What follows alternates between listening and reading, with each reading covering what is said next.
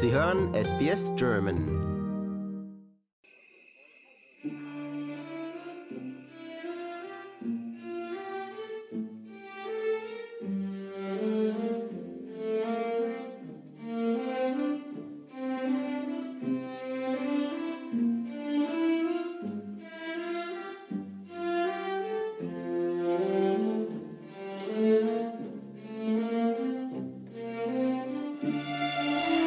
Willkommen zu Im Gespräch am Donnerstagabend mit mir, Trudi Latour.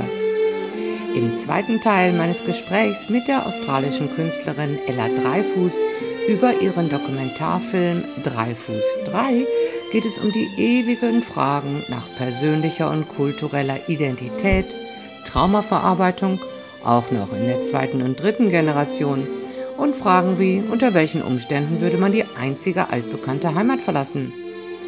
In ihrem Film untersucht Ella ihre deutsch-jüdische Familiengeschichte und legt diese mit der Installation ihrer Kunstobjekte auf den Straßen Deutschlands mit Interviews und Musik komponiert von ihrem Onkel George und ihrem Cousin Jonathan für uns alle offen. Der Film wurde im Rahmen des Festjahres 1700 Jahre jüdisches Leben in Deutschland gefördert und wird am 5. Mai bei einer Veranstaltung im Goethe-Institut in Melbourne gezeigt, bei der man auch hinterher mit der Filmemacherin diskutieren kann. In diesem Interview sprechen wir Englisch.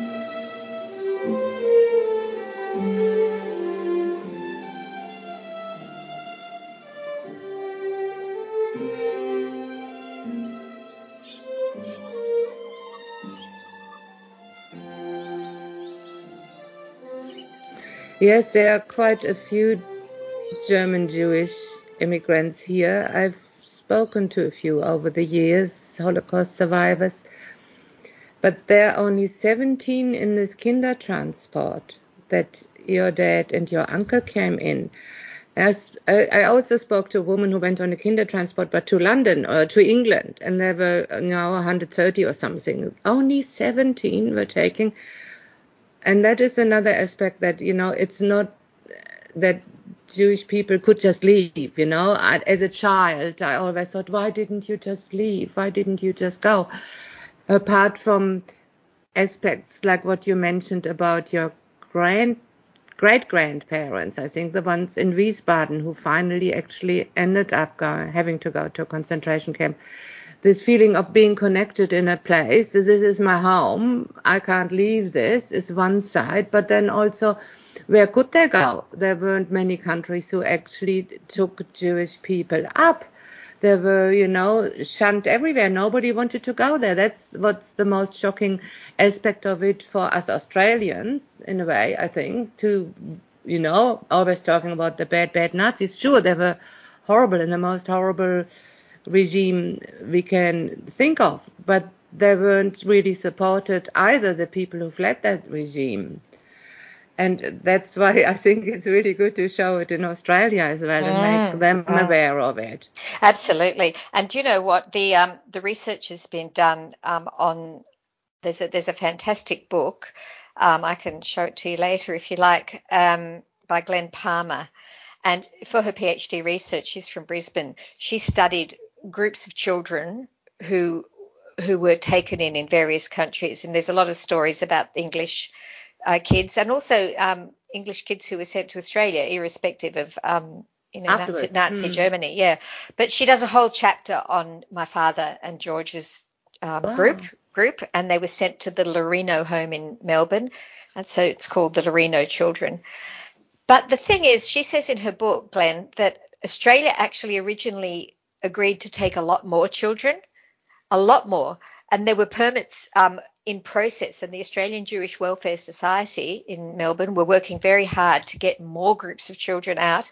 But the Australian government, because they were so racist and they were so ignorant, they also turned around and said, Oh, we can't have more Germans here. We don't want more Germans.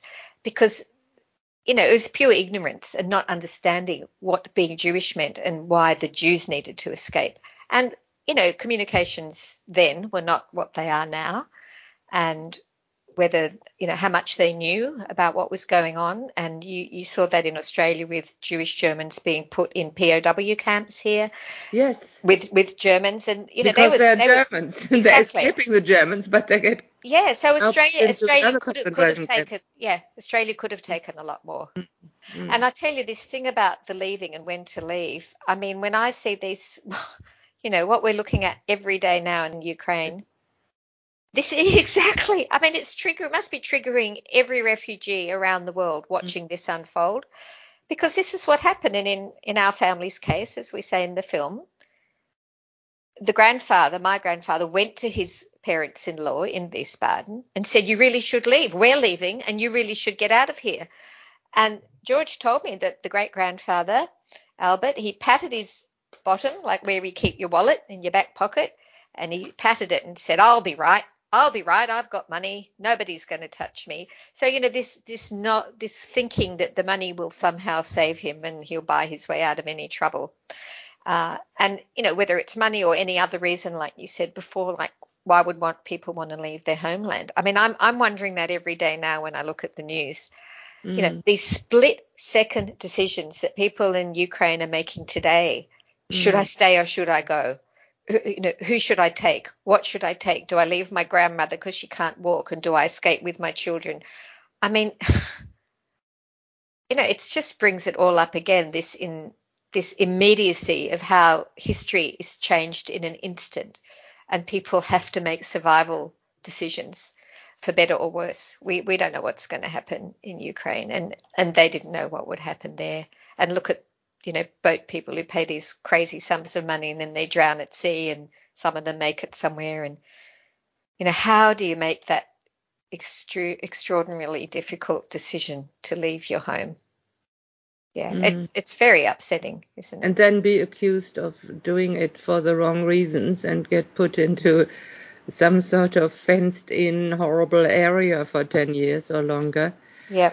I mean, this is mankind. Maybe we shouldn't go any further Let's not. route. It's no, and it is also, and and you know, on on the positive side, no matter what what like what kind of trauma I want to pin on my dad and my uncle, I can't I can't pathologize them too much because they would always say to you, "We survived, Ella. We survived. Like we had a life. We've had a great life in Australia. We we got married to people. We've had children. We've got grandchildren. You know, we've had careers. We we we've flourished in this country, and we see that in Australia all the time with the incredible opportunities migrants and, and refugees have had here. So, yeah, we we can't go down that line too far. Uh, also, my dad, he never ever would have claimed the title um, survivor, Holocaust survivor.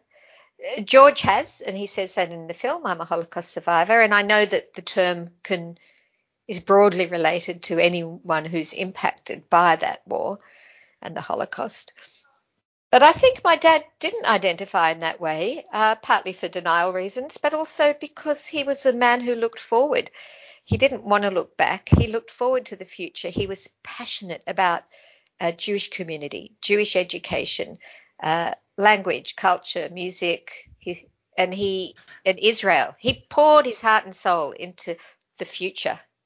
Mm. How do you feel about this being Jewish in Australia? You mentioned in your film that when you were 16, your father was really upset with you because you had a non-Jewish boyfriend who didn't go to synagogue anymore, but you obviously identify with the culture. Look, I, I, I was brought up living and breathing it. It's just who I am. And uh, naturally in Australia, I mean, I wasn't, I wasn't, I grew up in a, um, in a traditional Jewish home, but very much integrated in Australian society. So, you know, at high school, I met people from all places, and uh, I met my boyfriend, my first boyfriend, Chris. He was from Newcastle, and he, his his dad was a lawyer, and they'd moved down to Sydney for the father's job, and his father was over the moon. Oh, my son's got a Jewish girlfriend. Like he was so proud of that because of culture and you know history and and my dad was the complete opposite because I'll tell you something funny. When I was a young teenager, uh, my grandma and her her sisters and brothers they called me the rabbi because, like a lot of teenagers, I went through my religious phase, and I went to synagogue all the time. Was always praying and you know carrying on um, until I discovered, you know, the hormones kicked in, and I discovered boys, yes. and that's when I dropped it all. And I think my dad was so shocked because out of all his four kids, I mean, we all we all were very Jewish in our culture and everything, but I was the kind of more religious one, and I'd go with him every Saturday to synagogue. so I think it really he really hated it when I kind of walked off in the other direction. And I think I think that comment which I make in the film, where I repeat what he said, it it really did stick with me. It hurt me, um, but I could see in hindsight that he was very hurt. And when he mm. said to me, "Don't you know I'm bleeding inside?" I mean, he felt it. He, he wasn't just doing a guilt trip. He really felt shattered that his daughter because it's a, it's a, an important tenet of Jewish culture that you don't marry out and that you don't have relationships outside of that culture.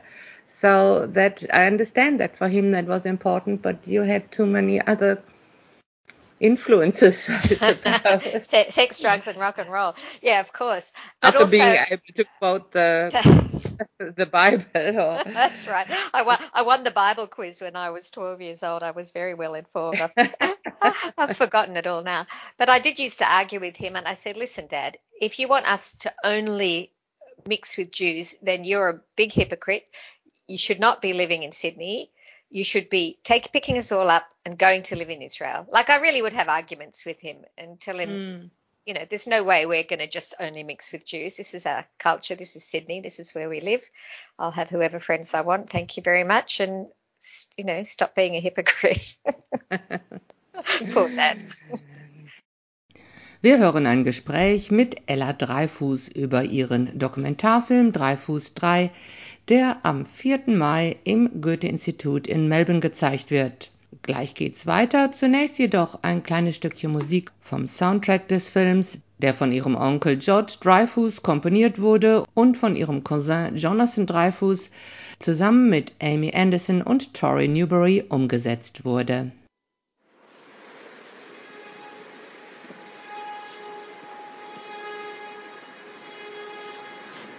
Liebe Hedwig,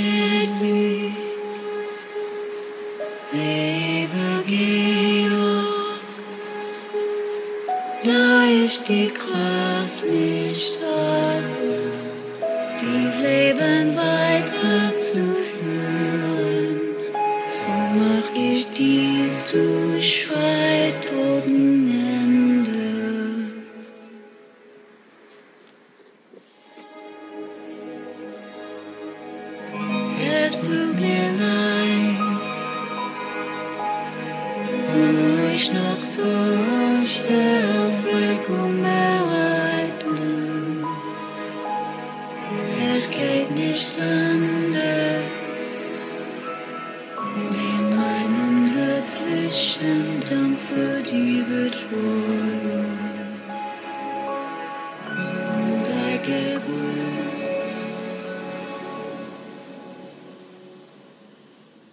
what about your own feelings after you made the film and did all this research over many years, really? And we talked about, you know, what makes up your identity, your family, your background, what you do with it. You know, did your feelings about yourself change in any way after you went through that mammoth experience of making the work?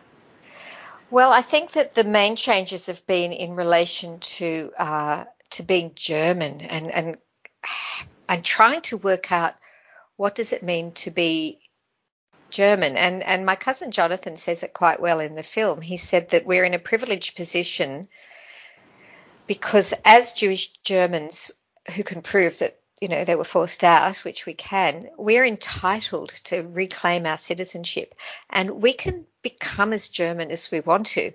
And for many years, even though I always knew I could do that, for many years I didn't. And then along with my brother and one of the sisters, we did about 10 years ago go to the German embassy here, the consulate, and go through all the paperwork and, and become citizens again. So I think that's been the most interesting thing. Uh, the being Jewish was there all the time, that hasn't changed. But, you know, the question is where do I belong in relation to Germany? And and being someone who was afraid to go there for so many years and even dip my toe in, it took so long to get there, 49, till I went the first time. And then again when I was, I don't know, 53 or something, and then later on, 57. So it, it, it's taken ages for me to to come to terms with the fact that you know my family came from there, and and then what what what does that mean? And can I can I claim any sense of being German? And is it a place I want to spend time in? And do I want to get to know Germans and and why? And uh, what would that mean to me? So actually, what I found the best thing to, for me to do is not to go to Germany as a tourist and see the sights, uh, but actually go there to work. Because when I'm there working as an artist, I can dive very deeply into a subject, into a project, which are all very personal, and I can actually work with Germans and get to know Germans as people.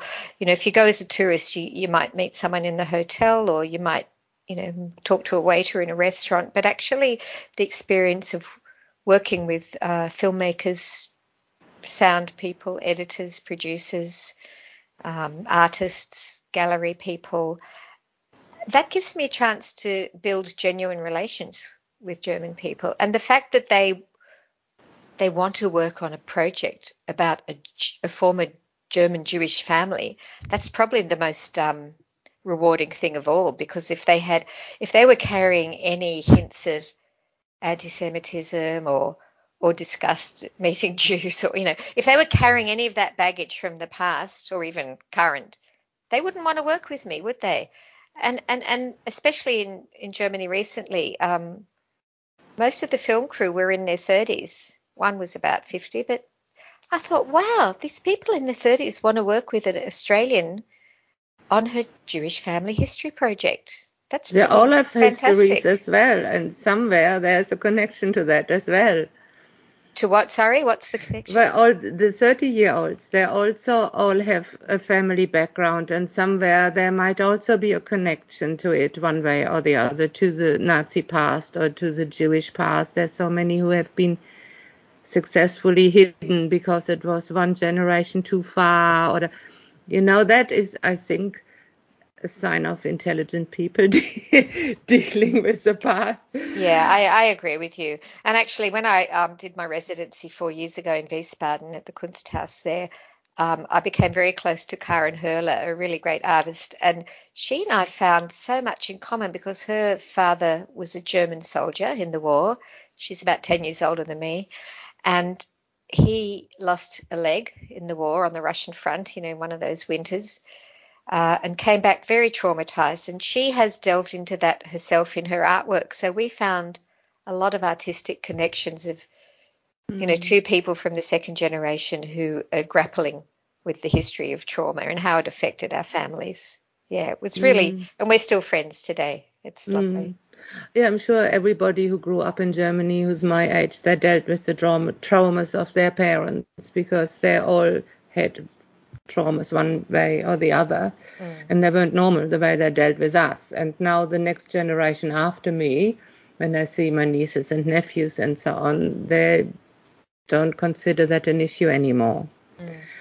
But on a world scheme, it still is an issue, and it's important to have these artworks happening. So if you work there, you live there, Mm. And then you don't have to be afraid of it anymore, I suppose. It's very true. It is very true. Although it's hard to know whether it was um, just the fact that I went to Germany on my own and I lived there for three months on my own in an apartment building, and I used to suddenly, I'd, sometimes at night I'd look out and I'd go, nobody knows I'm here. I could just die in this apartment and, and the neighbors don't know me. I'm just this foreigner renting this flat. And it was very weird being there alone. I mean, I was very busy in the days working and mm. getting around and riding my bike and getting to know Berlin. That was fantastic, of course.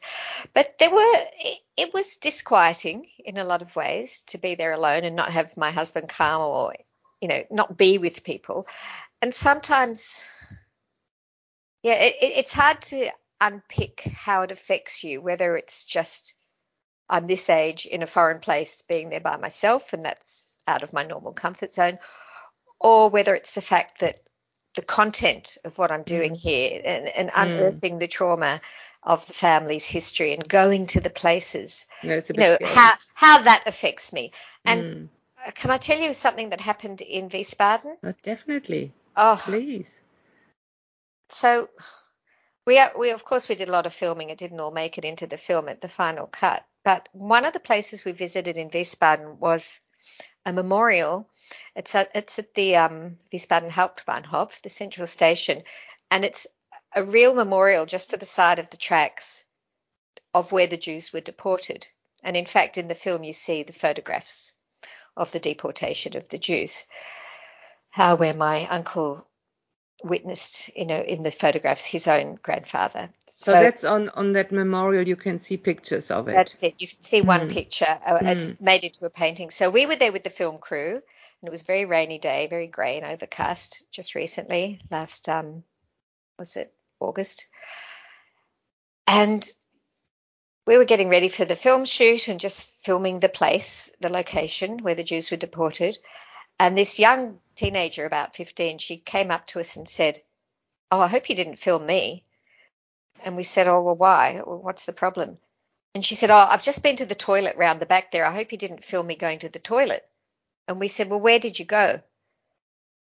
She had been to the toilet in the open air, just done a piss in broad daylight in the Holocaust Memorial Site at the deportation station. Oh, it's going to make you cry. Yeah, yeah, exactly. So there's Didn't this big, she know? No, no. Well, she was drunk. That's another thing I forgot to ah. mention. There were groups of teenagers. It was after school time, like five in the afternoon. They were all getting pissed, listening to music, hanging around, skateboarding, drinking a lot of alcohol. There are no public toilets at this place. And it's not just that it's the memorial, it's a park, it's a skateboard park, and it's a place where they have music concerts outdoors. So nobody put toilets up. What do you know? So she had found a place which was kind of in the enclosure because it was a bit privatized. And me and the film crew, we just looked at each other in absolute disbelief, going, it's a desecration of a Holocaust memorial and I don't blame her as such because the you know, the local municipality are not putting in public toilets. She was probably drunk. Well, she was, or under the influence at any rate. And um, she, she just, didn't know. Maybe. I mean, how could you in? A, there's a lot of signage. there's a lot of signage, and there's uh, a lot. Yeah. There's a lot of okay. plaques up with things around mm. everywhere, mm. and I don't think she cared. And you could mm. kind of get angry at her, but what's the point? It's just about education, isn't it? But we were pretty shattered by watching mm. that. Yeah. yeah, it's sad. Yeah. Anyway, but you know, so so many um, there's so many stories, and and I just feel very privileged to have been to have been funded. The Goethe Institute were incredible. They've been my project partner all along, right through this whole project from the beginning. You might know Sonia Grigashevsky. Yes, wonderful Sonia. So she supported you. I read somewhere. Oh yeah, she mm. she was my buddy. She she took it on big time as my project partner from the very beginning when we right. started, and and uh, we worked very closely together and um, on, on the funding with the government and, and the Goethe Institute through her were huge supporters of the film and they mm. still are. Yeah. So they're they're hosting the Melbourne screening coming up soon. That's right, which is coming up on the 4th of May. Yes. When our listeners can go and see the film and also take part in a discussion about it so they can ask their own questions. Thank you. Well, May the 4th at the Classic in Elsternwick. I'll be there, of course. And yeah, I love to interact with the audience because I do find that people learn more about the film if the director is there. They can really um, delve in deep. And also, it brings up people's own family histories. And it's very good to make these correlations and tell the mm. stories the refugees, the trips, how people get to Australia. Yeah, it's, it's stirring, but it's important to do so yeah, got to keep telling it. Well, congratulations. You've done it so well, Ella Dreyfus. Really wonderful. And the film is an art piece. You're very, very kind. Thank, thank you so much, Trudy. Yeah, and great. thanks for talking to us at SBS German. I really loved it. Thanks for having me. Wir hörten den zweiten und letzten Teil meines Gesprächs mit der australischen Künstlerin Ella Dreyfus über ihren Dokumentarfilm Dreyfus 3. Er beschäftigt sich mit der Suche nach der von ihrem deutsch-jüdischen Vater verschwiegenen Vergangenheit und der Frage nach der Verarbeitung von intergenerationalem Trauma. Ihr Onkel George Dreyfus hat die Musik komponiert und Jonathan Dreyfus, Ellas Cousin, hat sie zusammen mit Amy Anderson und Tori Newbury im Soundtrack umgesetzt, von dem wir auch einige kurze Ausschnitte hörten. Der Film wird am 5. Mai im Goethe-Institut in Melbourne gezeigt und dort kann man auch mit Ella darüber diskutieren. Ich bin Trudi Latour bei SBS Radio in deutscher Sprache.